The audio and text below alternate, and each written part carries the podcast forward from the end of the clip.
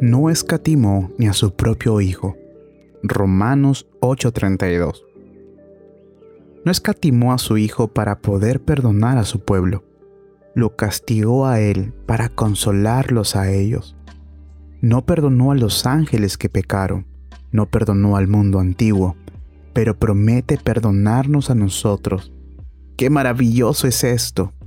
Nos ha perdonado, nos perdona y nos perdonará. Pero a Jesús no lo escatimó. Reflexionemos sobre esto.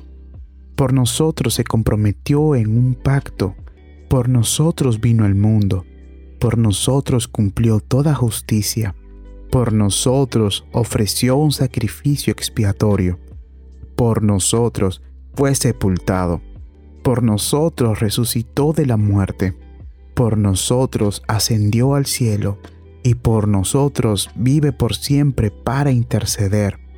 Fue nuestro sustituto, la garantía de un pacto mejor. Por tanto, no fue escatimado. Pero si Dios no lo escatimó a Él, puede perdonarnos a nosotros con justicia y lo hará.